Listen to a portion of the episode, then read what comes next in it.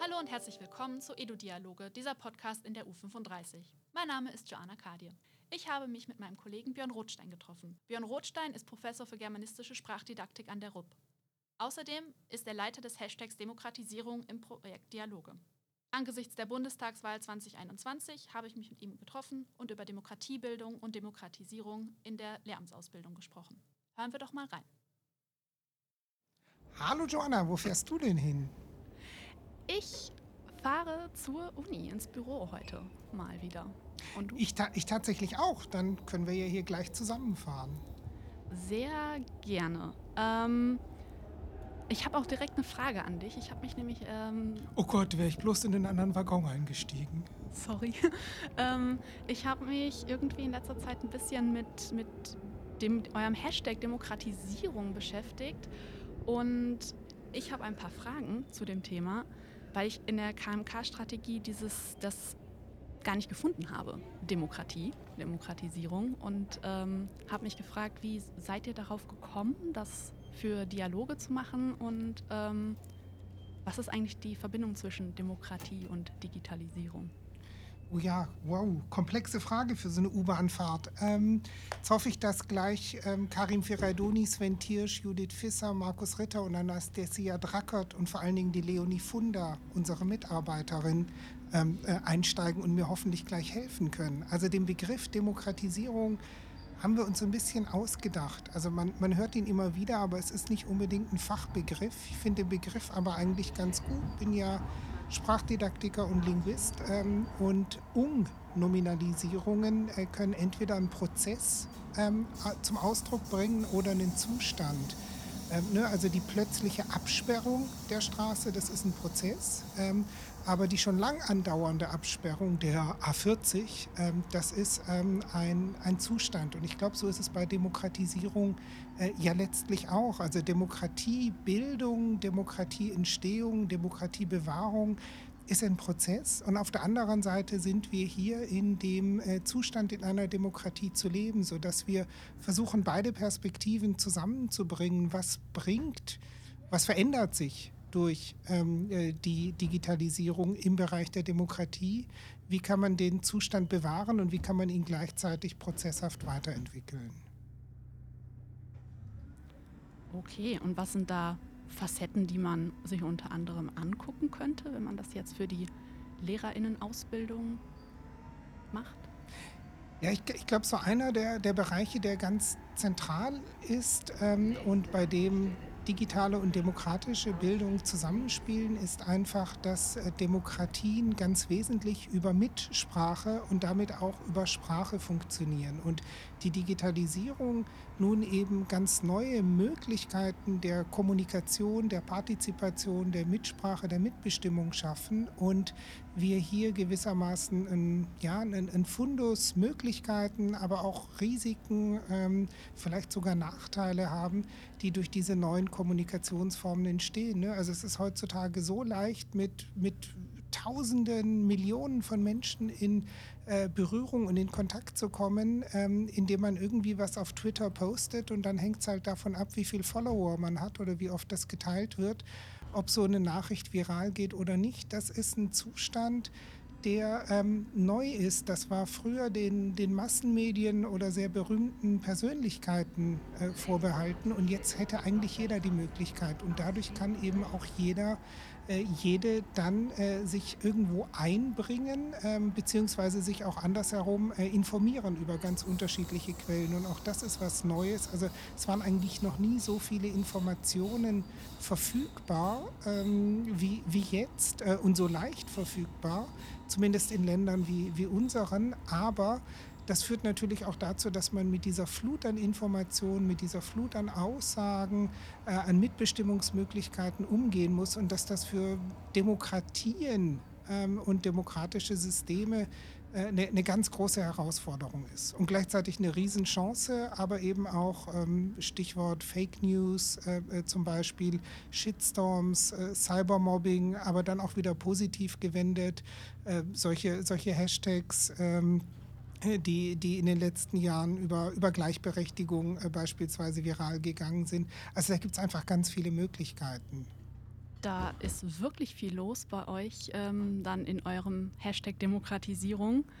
Ähm, aber wenn wir das jetzt mal ganz konkret wirklich auf die, auf die Schule zumünzen, du bist Professor für äh, germanistische Sprachdidaktik.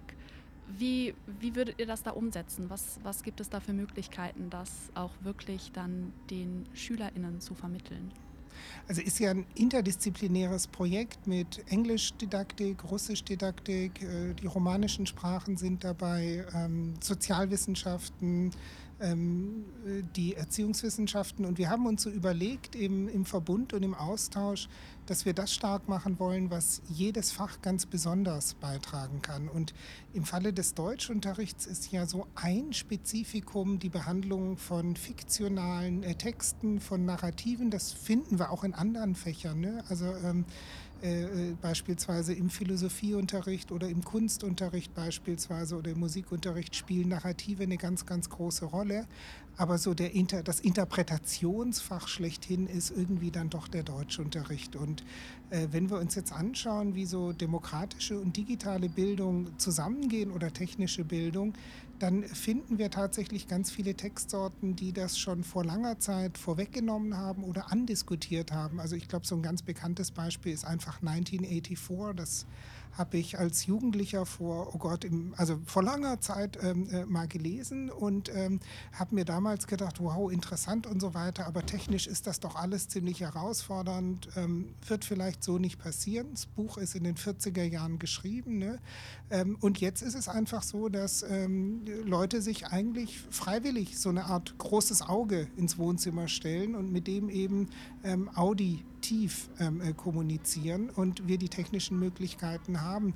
Und das, was wir eben äh, uns überlegt haben, deutschunterrichtlich ist, dass solche Dystopien wie 1984 oder man kann es auch positiv wenden und von Utopien sprechen, ähm, je, nach, je nach vorliegendem Buch, eine ganz hervorragende Möglichkeit sind äh, Vorteile, Gefahren, Nachteile, Risiken, Chancen und so weiter von äh, Digitalisierung in Bezug auf Demokratisierung zu diskutieren, weil man, weil man sich nicht irgendwie direkt in die Lebenswelt der Jugendlichen einmischt. Also was soll ich mich da als äh, älterer weißer Herr hinstellen und sagen, also Moment mal, das sind die sozialen Medien und passt gut auf, Kinder und so weiter. Klar, ähm, kann man machen.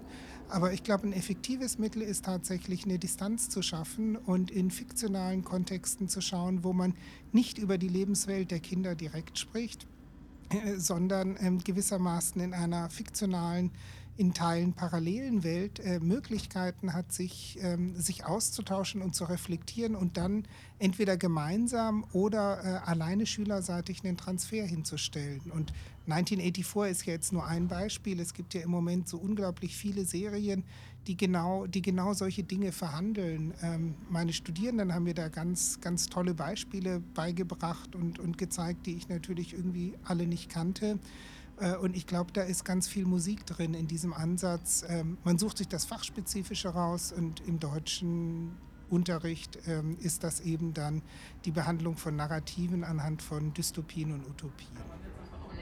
Ja, das hört sich ja super spannend an, was ihr da macht. Und ähm, 1984, ich meine, das, das kennen wir wahrscheinlich alle aus, dem, aus der Schulzeit, aus der eigenen Schulzeit noch, selbst wenn wir es nicht ähm, komplett gelesen haben, doch in Auszügen Dystopien sind ja ein großes, großes Them Thema ähm, in, im Sprachunterricht vor allen Dingen. Also ich kenne das aus dem Englischunterricht selbst.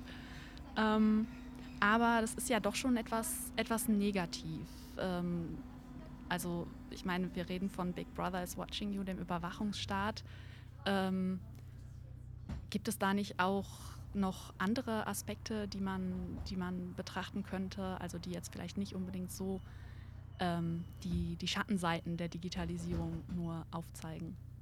Also das ist natürlich ein sehr, sehr düsteres Beispiel dafür, wie ein diktatorischer Staat sich die Technisierung als Mittel zur totalen Überwachung und zur Entmündigung der Bürgerinnen und Bürger ähm, äh, zunutze macht. Ähm, man kann das aber tatsächlich auch sehr, sehr positiv drehen. Also man man sieht ja, in, in dem Buch steckt, steckt eine ganze Menge drin an Überlegungen, die auch heute noch brandaktuell sind. Ähm, nehmen wir zum Beispiel mal das mit den, mit den Fake News oder Alternative Facts. Ähm, da gibt es ähm, relativ am Anfang des Buches ähm, eine recht interessante Passage. Da geht es darum, dass der ähm, Big Brother-Staat ähm, äh, die Geschichte immer wieder verändert, je nachdem, mit welchem anderen Kontinent er gerade im Krieg ähm, äh, steht. Ne? Es gibt drei, drei Superstaaten sozusagen und ähm, äh, die Geschichtsbücher müssen halt laufend umgeschrieben werden und für die Bürgerinnen und Bürger gibt es eigentlich auch keine Möglichkeit,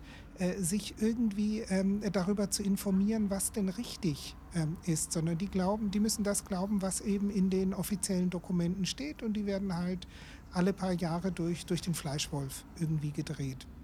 Und ich glaube, das kann man auch sehr, sehr positiv wenden. Ähm, Im Deutschunterricht arbeiten wir ähm, ja, ja sehr gerne mit handlungs- und produktionsorientierten Methoden. Also man, man könnte zum Beispiel überlegen, ob man die Schülerinnen und Schüler oder auch die Studierenden in der Hochschullehre äh, ausgehend von so einem Buch wie 1984 oder, oder anderen ähm, äh, Werken ähm, nicht äh, so einer Fragestellung unterzieht, wie, wie würde denn 1984 heute aussehen?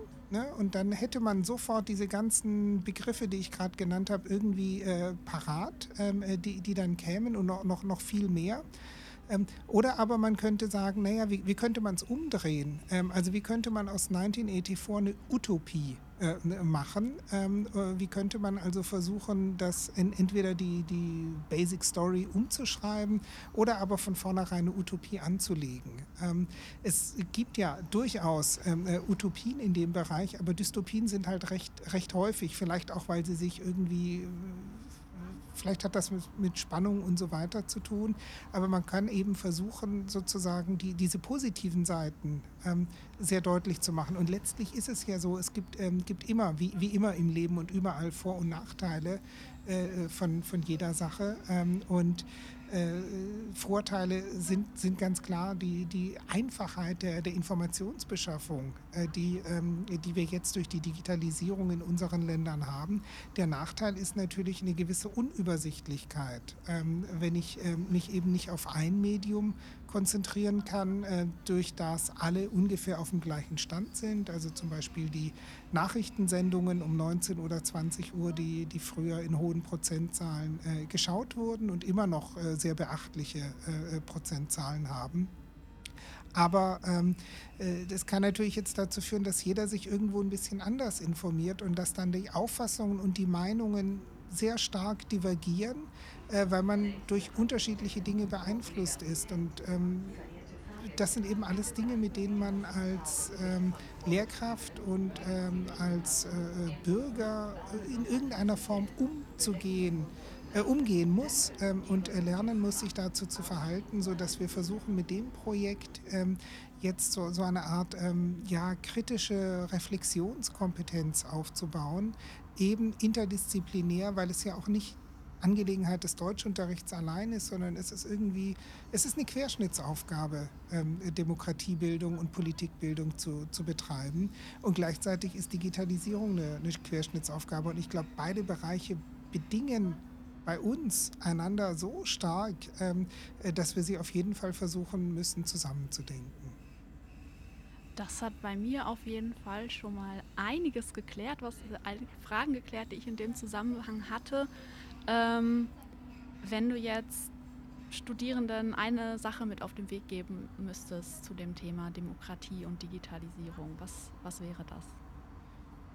Wow, ähm, also ich, ich glaube, das, das haben jetzt auch die, die Ereignisse in den, in den letzten Jahren immer wieder gezeigt, dass das, was wir hier haben, Meinungsfreiheit, äh, Demokratie, ähm, Wahlfreiheit und so weiter, das ist nicht Selbstverständliches. Das müssen wir, ähm, das müssen wir uns bewahren ähm, und ähm, äh, da müssen wir zuschauen, äh, dass die ähm, neuen Entwicklungen, die ähm, äh, es gibt, ähm, dem zunutze gemacht werden und äh, nicht ähm, äh, das äh, ursprünglich äh, intendierte in, äh, in Gegenteiliges verkehren. Also ich glaube, wir müssen einfach alle zusehen, dass wir die Vorteile der Digitalisierung maximal nutzen können und uns über die Nachteile sehr, sehr stark bewusst sind und diese Nachteile eben nicht verstärken. Ja, dann danke für das Gespräch und bis demnächst. Bis bald. Das war Folge 1 mit Björn Rothstein zum Thema Demokratiebildung und Digitalisierung. Danke, dass ihr euch mit uns und dem Thema auseinandergesetzt habt. Wenn euch diese Folge gefallen hat, dann folgt uns gern. Über Feedback zu aktuellen oder auch vorherigen Folgen, Fragen oder auch Vorschläge für weitere Folgen freue ich mich sehr. Ihr könnt uns über unsere Homepage www.pse.rupp.de/dialoge oder über Twitter at dialoge-pse erreichen. Oder ihr schreibt uns einfach eine E-Mail an pse-dialoge-koordination.rupp.de. Bis zum nächsten Mal.